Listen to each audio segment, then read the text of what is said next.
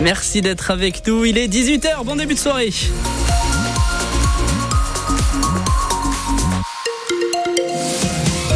Et l'information, c'est avec euh, Loïc Guélec. Bonsoir à tous. C'était mon rêve, les mots de Charles Caudrelier ce matin, son arrivée à Brest. Le skipper du Maxi Edmond de Rothschild a remporté la première édition de l'Arkea Ultime Challenge, la course autour du monde en solitaire pour Maxi Trimaran. Son temps de 50 jours, 19 heures et 7 minutes n'est que le, la troisième performance de l'histoire des multicoques. Mais cette victoire fait de Charles Caudrelier l'un des skippers en activité les plus titrés après des succès notamment sur la route du Rhum ou encore la Transat Jacques Vabre. 3500 personnes ont vécu le retour triomphal du marin de Begmail ce matin sur le village du Kemalbert à Brest. Et vous y étiez pour France Bleu, Maël Prévost. Sur la digue La Pérouse, Annie scrute l'horizon avec ses jumelles. Je regarde vers le large, je me demande si le mât là c'est le bon ou pas. Hein, il y a un mât tout seul qui avance avec plein de petites voiles à côté, mais bon, oui, ça peut être possible. 9 heures, la digue se remplit petit à petit. Émilie boit son café et profite du lever de soleil. Je me suis levée tôt ce matin, je suis partie de Lorient, j'ai pris ma voiture et je suis arrivée ici.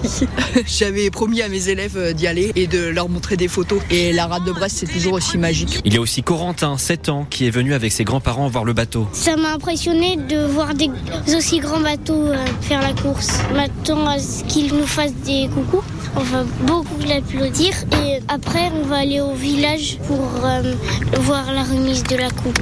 Charles Caudrelier fait bel et bien de grands coucous. Il s'amarre au quai Malbert où Lauriane et sa fille Lily l'attendent de pied ferme. Ça y est, il est, il est descendu.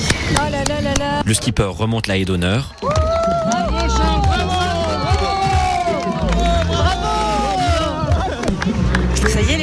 Ah, c'est magnifique. C'est très émouvant. Le village reste ouvert en attendant le prochain skipper qui devrait passer la ligne. Ce sera Thomas Coville.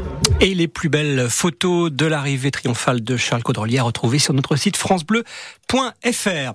Un jeune homme en scooter âgé de 18 ans se tue dans un accident ce matin vers 10h30 à Saint-Méloire des Ondes, près de Cancale en Ille-et-Vilaine. Il a percuté une voiture sur la départementale 76 au lieu dit les Portes Rouges. À son bord, deux femmes très choquées mais qui n'ont pas été hospitalisées.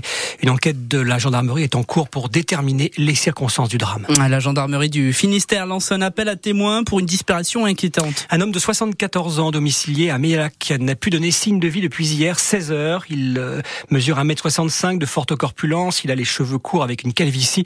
Le septuagénaire serait vêtu d'un jogging foncé, d'un blouson marron. Une équipe cynophile a été déployée par les gendarmes dès hier, ainsi qu'un hélicoptère, mais en vain. En cas d'information susceptible d'aider à localiser cet homme, vous êtes invité à contacter la gendarmerie de Quimperlé dans le Finistère. Deux enfants de 9 et 11 ans entendus par les policiers de Vannes après des jets de pierre sur des voitures depuis une passerelle qui enjambe la RN 165. C'était le 9 février dernier.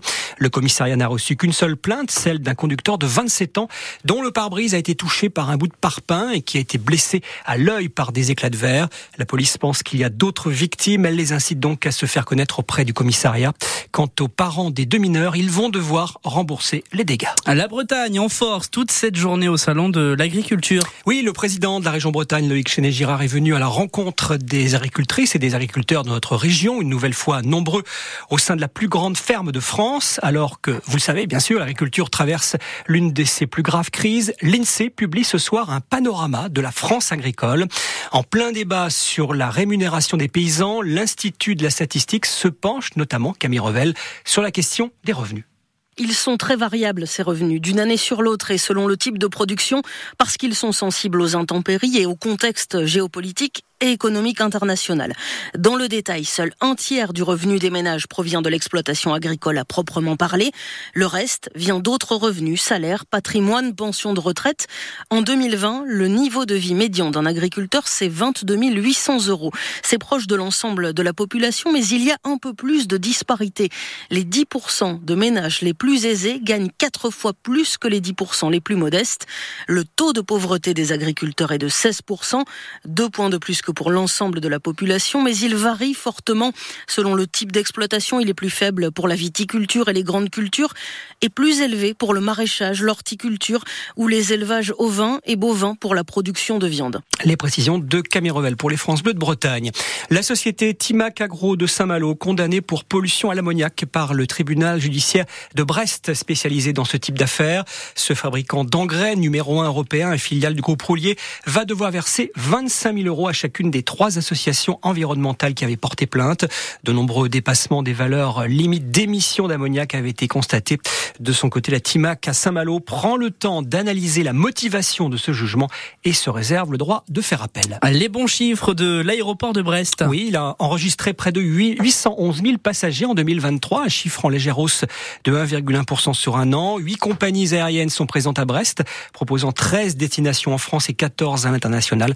Très loin devant celui de Rennes-Saint-Jacques, le premier aéroport breton table sur un million de voyageurs cette année, un seuil qui n'a plus été atteint depuis la crise sanitaire du Covid. Et puis suite au passage de la tempête Louis, tous les foyers bretons impactés ont retrouvé de l'électricité. 1500 interventions des techniciens d'Enedis ont été